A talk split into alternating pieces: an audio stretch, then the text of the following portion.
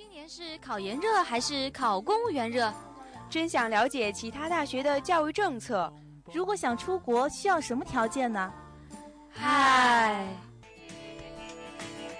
最新最前沿的教育信息，最酷最闪亮的高校动态，欢迎您准时收听《教育时空》，让您第一时间掌握教育风向标。就是它了。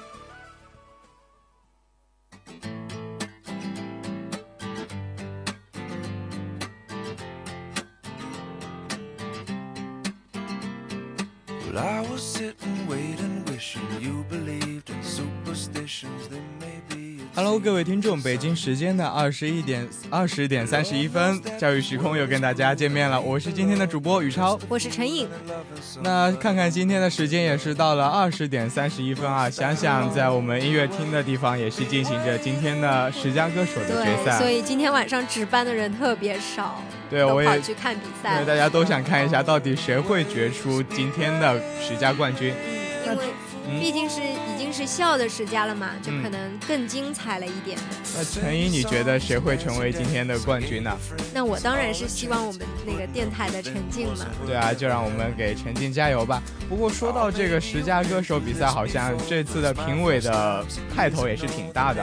像我们是我爱记歌词之前的钢琴手、哦、天线宝宝，对对对，王涛啊，还有嗯参加了中国好声音的某一期学员吧，我也叫不出他叫什么名字。感觉就感觉看见了明星一样的。嗯，对。好，话也不多说了，就让我们先给大家介绍一下我们这一期教育时空的主要内容吧。今天的第一个板块教育新闻中介绍的是三则新闻。那第一则新闻说的是那一些很接地气的我们这是大学生们自己创造的小玩意儿。嗯，那第二个新闻呢，就是我们最近有很多高校的许多院系呢。他们都是开设了一些有关互联网的一些相关课程。嗯，那第三个新闻就是对我们许多高考就要结束的同学们很有帮助的2015年中国独立院校毕业生的质量排行。那接下去的第二个板块教育视窗讲的是在我们大学校园中，在我们身边的一些快乐青椒。那第三个板块教育辣评，给大家评一评我们那些永不过界的擦边球的事情，也就是我们的蹭课。嗯，音乐过后，进入我们今天的教育时空。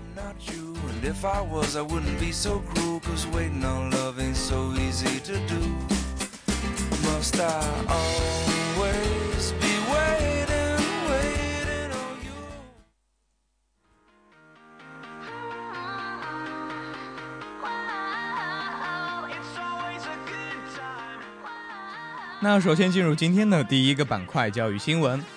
最近呢，我们浙师大自己的那一些创客们几个小发明被发到网上之后，也是被我们的网友疯狂的转发。就像应用电子技术教育专业的李建飞、梅春丽等人研发了一款就是燃气泄漏远程智能监控报警系统。哎，虽然这一个东西听起来好像挺高大上的感觉，嗯、对，很高科技。但是，但其实它的设备还是挺简单的。陈毅，你来给我们介绍一下吧。嗯，其实它的原理确实是非常的简单，嗯，就是它在设备当中啊装了一个气体的传感器，只要一些易燃气体呢，它在空气当中的浓度达到了百分之十，这个嗯机器呢就会通过移动网络，然后给主人发到一个求救短信。这个过程呢也是非常的短，只要几秒钟就可以了。对，那其实这个道具其实在我们日常的生活中也是挺有用的一件事情啊。嗯、对，就我印象中有之前就是还是我在读初中还是高中的时候吧，就我阿姨家楼上就发生了一件事情，嗯、就是因为它可燃气体的泄漏，最后造成了一场爆炸。不过，嗯、呃，幸运的事情就是当时没有人员伤亡。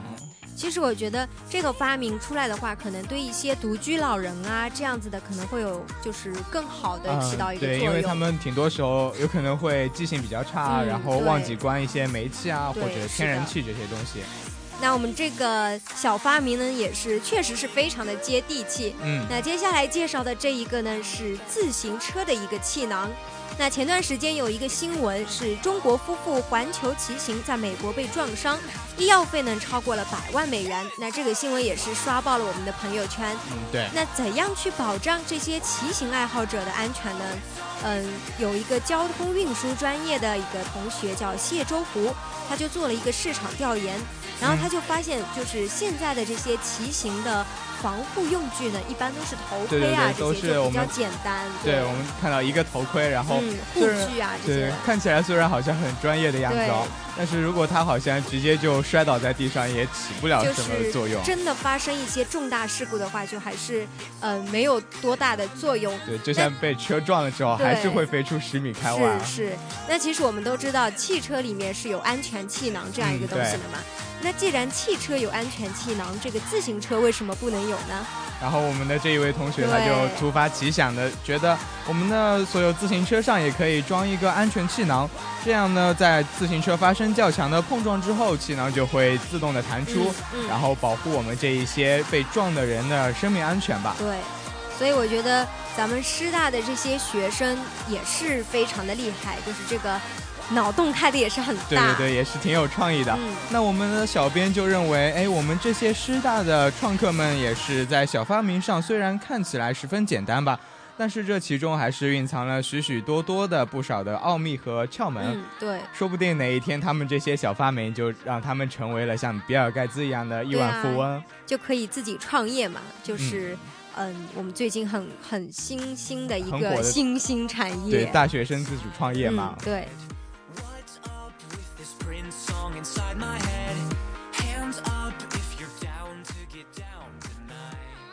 那接下去的第二则新闻呢，就是我们最近的很多高校，它的很多院系啊，都开设了一些有关互联网的这样的相关课程。嗯，那前前段时间我们还讲到了，就是有关手机啊、互联网的这个不好的影响，就是学生上课玩手机这些的嘛。对。那我们今天讲的就是互联网的这个非常重要的一个方面了。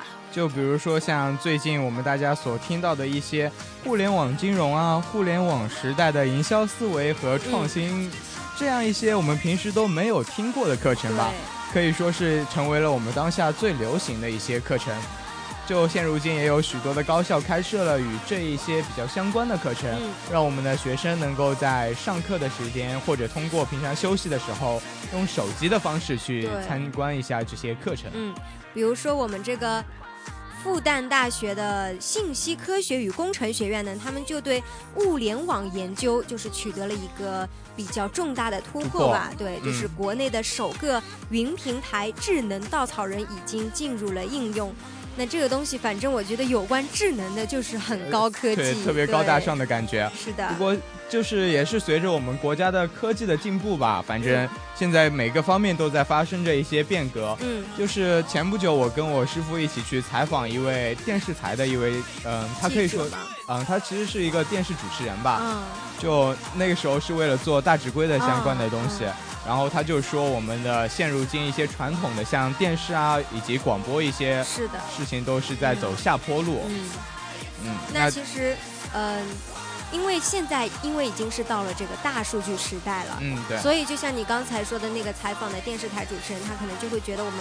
传统的一些媒体正在走下坡路，对，因为现在的这个互联网实在是就是通讯太发达了，方兴未艾的感觉。对，所以我们这个人，然后我们这些媒体，然后我们的这些信息，他们的关系其实已经发生了很大很大的变化。嗯，所以呢，我们这个新闻的生产方式，包括这个传播方式，也是发生了很大的变化。并不仅仅只是在我们的电视上，也要结合，比如说像新浪新闻啊，或者是网易新闻这些平台，然后。让我们大家来了解一下最近发生的一些事情。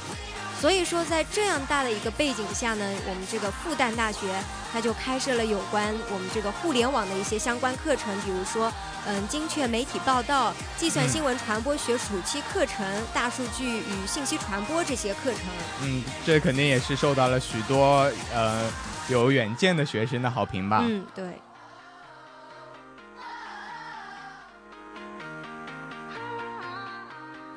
那今天的第三则新闻就是说，二零一五年刚刚出台的一个中国独立学院毕业生的质量排行，就像前不久，哎，因为最近刚好是快开始我们的高考了嘛，然后大家都比较关注哪一些学校对我们这一届高三的同学们的未来发展会有更多的好处，那就正好是我们这现在的二零一五年独立院校的毕业生出台了。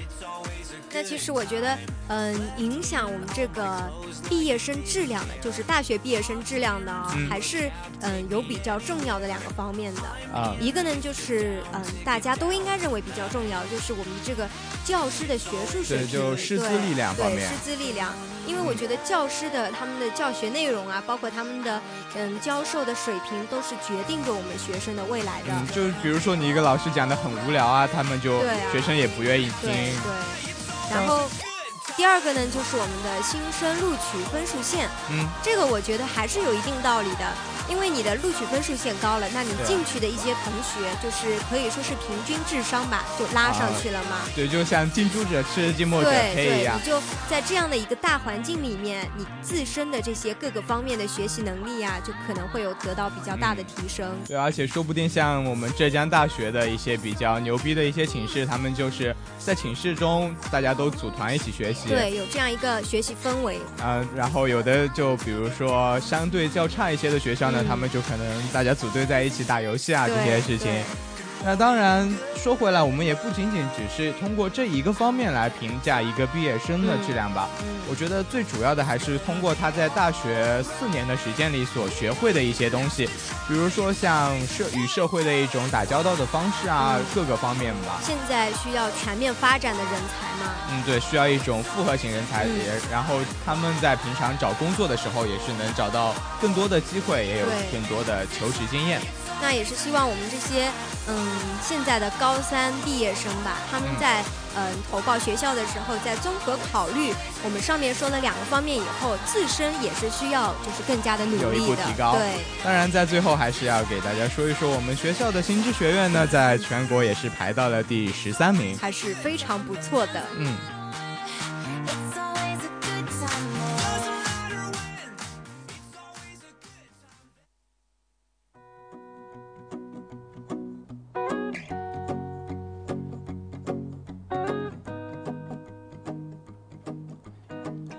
不知道陈毅，你有没有发现，不知不觉中，我们身边的一些老师都已经被年轻的人所占据了呢？嗯，就是感觉，包括呃，甚至很多教授都是越来越年轻化了。对，然后我们就对这一些比较年轻的老师，就说他们为青椒。青椒，对。对对对。那其实，在我们大侠的日常生活中，也是有许多青椒的存在。那我们今天的第二个板块教育视窗，就给大家介绍那几个游弋在大学校园中的。快乐青椒。嗯。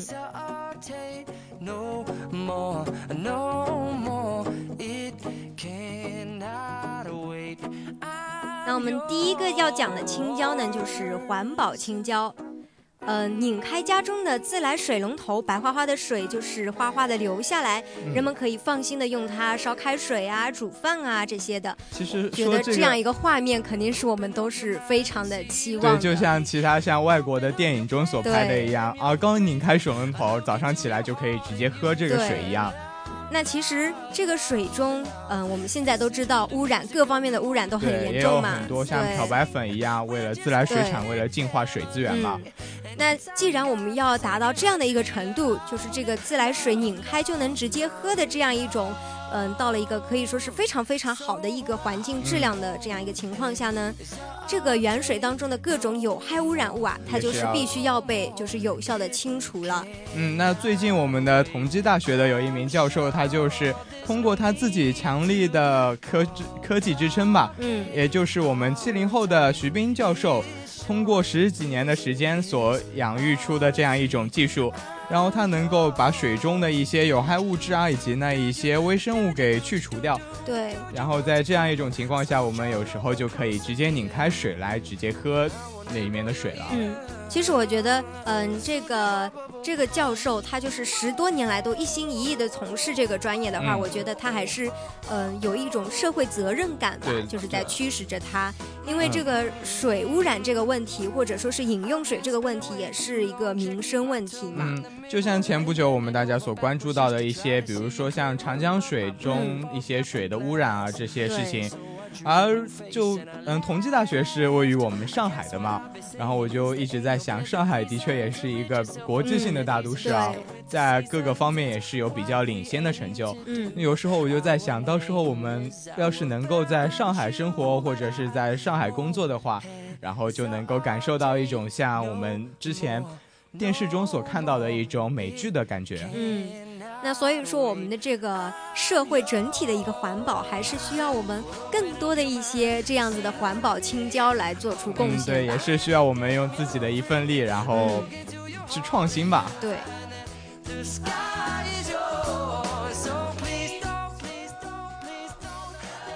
身体站直，两腿叉开，双手握杆置于胸前，钻头着地，用力向下垂直打探。不知道各位听众朋友们，你们在听到这样一种词的概述之后呢，脑海中是浮现了怎样一种工作呢？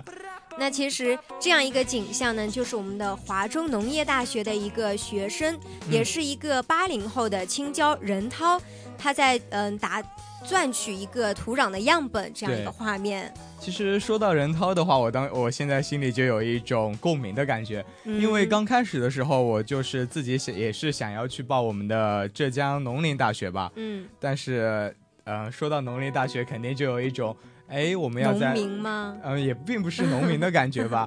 你看不起农民吗？没有看不起农民，因为农林大学嘛。那其实现在大学生做农民的也有很多啊。对，比如说像袁隆平啊，他做农业也是赚了挺多的钱啊。对啊，而且也是做出贡献了。嗯，我当时那个感觉就是在农田中工作的话，会是十分辛苦的事情啊，每天都是日晒雨淋的。对。然后像我们这一位那个我们。华中农业大学的这名教授，他能够一直在农田中采样，以及学会一种探究的方式，也是挺值得我们大家去敬佩的吧？嗯，那其实他研究的主要方向呢，就是关于土壤啊，还有肥料这个问题。他就是希望我们的作物的这个生长能够没有假期，就是它一直都在嗯好好的生长。对对，这也是需要我们这一位任涛教授能够用。嗯，肥料啊，以及土壤，还有不同种类的植物之间合理施肥嘛。对对对对。不过，要是像我这样一种没有吃苦耐劳精神的人去参与这种呃研究的话，可能会是一种半途而废的结果吧。所以说，我们的这位农业青椒还是非常值得我们敬佩的吧？他们的这种精神。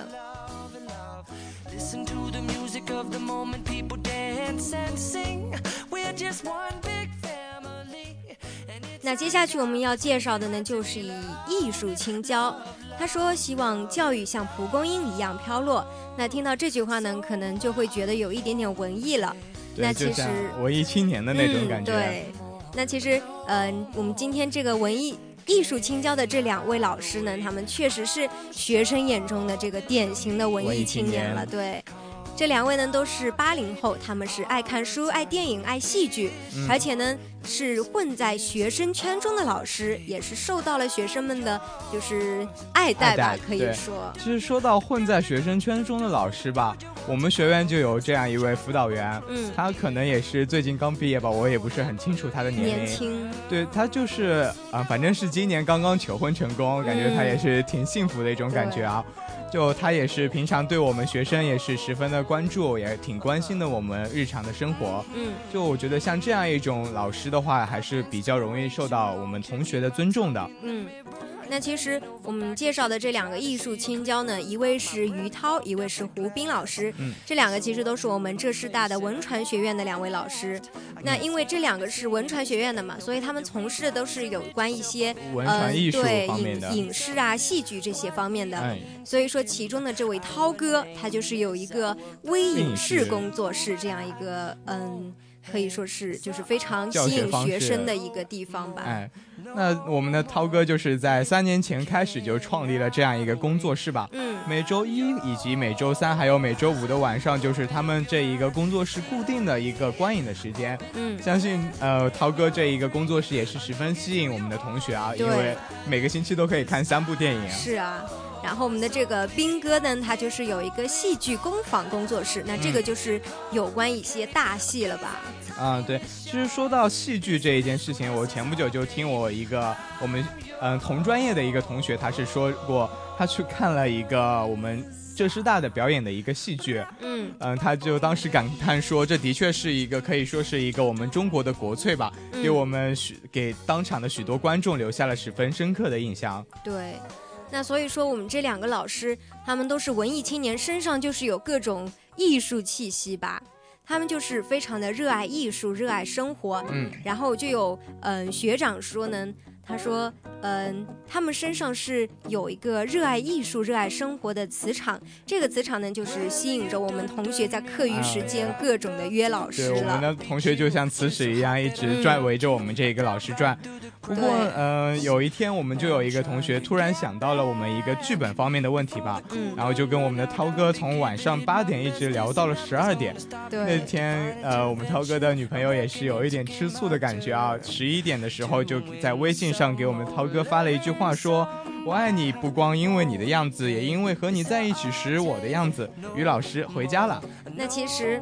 嗯，确实是这两个老师就是非常的和学生打成一片嘛。嗯，那我们都说艺术是生活的心灵鸡汤，嗯那你觉得什么是我们教师的一个心灵心灵鸡汤呢？嗯，我作为一个师范类专业的学生来说，我觉得最主要的还是学生的一些表现是我们教师的一个心灵鸡汤吧。对，因为嗯，把学生们放在我们工作最第一位吧，可以说是作为一个教师最重要的事情。嗯，而我们的涛哥还有斌哥他们也就说过，青年教师的确也是面临着许许多多的压力。嗯就比如说像艺术方面啊，以及被学生所认可时的那一种感觉，嗯就想想象一下，就比如说你在上课的时候，然后嗯讲着自己的知识，然后突然下面的同学都十分认可你讲的东西，对，就会特别开心，然后内心也挺满足的感觉。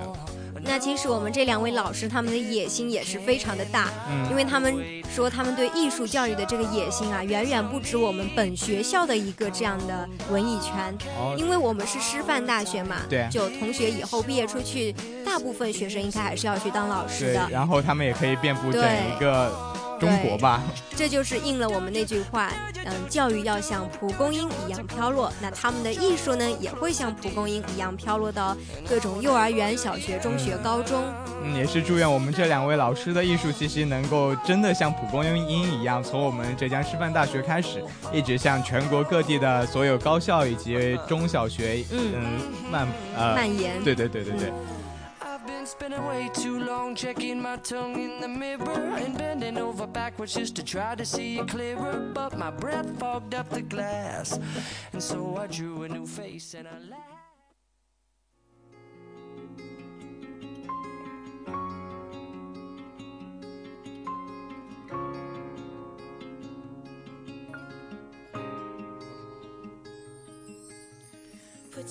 前不久我们就表演了这样一个相声，比如说是逃课这件事情。嗯，那其实相对于逃课来说，我们大学中还是有许多的同学想要去蹭课的。对。啊，今天的第三个板块教育辣评就给大家来聊一聊大学生永不过界的擦边球，也就是蹭课。那其实我们这个蹭课的这样一批大学生，他们是嗯怎么样形成的呢？其实我觉得还是这个原因就还是非常实际的吧。嗯就比如说像我们大一新生。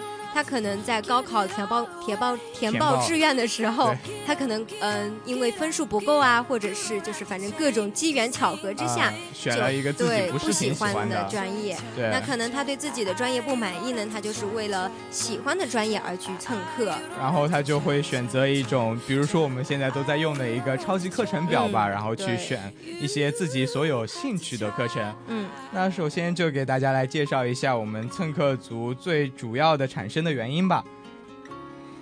那刚刚说到的是大一嘛，对那还有大二呢？他们是因为抢课实在是抢到了系统崩溃啊！其实这个我们也深有体会吧。对，每天早上八点钟起来，然后对我自己办的是二十兆的闪讯吧，因为一嗯开始的时候觉得，哎，二十兆跟其他四兆、六兆抢起来，嗯应该会得心应手吧。但是结局结果就是系统直接崩溃掉了，完全点不进去啊。那他们可能是因为这个抢课系统是实在是太 low 了，可能就啊没有抢到自己喜欢的一些专业，嗯，所以呢，他们就为了自己的兴趣而去蹭课。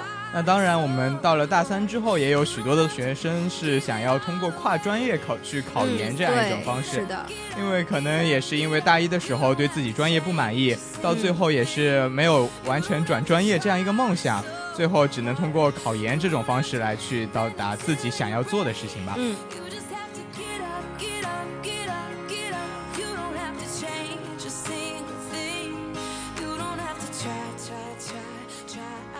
不过说到蹭课这一件事情，也是有许多人对他进行了一种褒贬不一的评价吧。嗯，那陈怡，你觉得嗯蹭课这一件事情对于我们的生活是怎样？你是怎样一种态度呢？其实我觉得蹭课本身来说呢，应该还是一件好事情，就是学生可以学到更多的知识嘛。嗯，但是有的时候，我觉得真的是，就是他因为蹭课啊，造成本来那个专业的同学，啊就可能资源被那些蹭课的同学占了吧。嗯就不不过我觉得吧，你就他是占了一些资源，嗯，但是呃，他们仅仅也是想要通过自己的一种成长去学习嘛。可就是不存在一些占资源或者不占资源，而且我们学校想要，嗯、上课本来就是让我们学生能够去学会成长，而嗯、就更说不到这一种占不占资源的问题了。我觉得，可是你想啊，嗯有一些他们去蹭课的学生呢，他们会很早就提前去占位子嘛。嗯，那可能本来就是上这个课的同学呢，他就没有位子了。然后哦课或许加上老师上课的声音不是太大，然后他们有的时候只有就坐在后排嘛，就根本听不清老师在讲什么。但那这一节课的话，对他们而言就是浪费了这个教师的资源啊。但其实这样说回来，这也仅仅只是一种极少数的现象吧。就像我之前高数课的时候，也是有不少的同学用书本去占座位这种情况，嗯，但是最后还是因为我们辅导员的劝阻啊，这种现象也是没有存在。其实，嗯，我有同学他们选的那个通识二选修课嘛，是嗯韩语，嗯结果真的是爆满。就他本来是选的那门那门课，嗯结果自己最后就连教室都挤不进去，就全部占满了已经。那可能这一季韩语也是十分热门。嗯，但是不过，我们那个福州大学的人文学院一名副教授罗晓峰就是这样鼓励学生说：现代社会正是鼓励着思想的一种交融，而且我们社会也是需要一种复合型人才，就没有一点知识储备，你将来怎么出来混呢？那虽然说那些蹭课的学生也是表现出来了他们这样一种嗯爱学习呀、这样一种上进心，嗯，但是我觉得他们蹭课也是不能影响本专业学生的这个学习吧，就是不能挤占了原本属于他们的这样一个学习资源，毕竟他们是交了钱的嘛，对吧？啊那其实说回来，最主要的还是要看我们大家能够在满足本专业的学生的基础上，嗯然后再去一种科学的占课吧。所以我们还是要完善一下我们的这个管理制度。就比如说像学校能够通过适当的调节我们一些同学有兴趣的课程，以及一些没有兴趣的课程。嗯，对。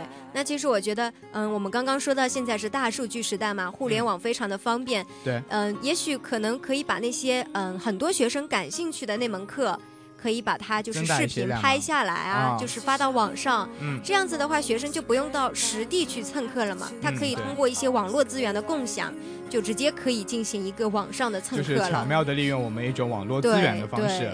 嗯，嗯这的确是一种挺好的方法啊。嗯，Why should you care what they think of you when you're all alone by yourself? Do you like you?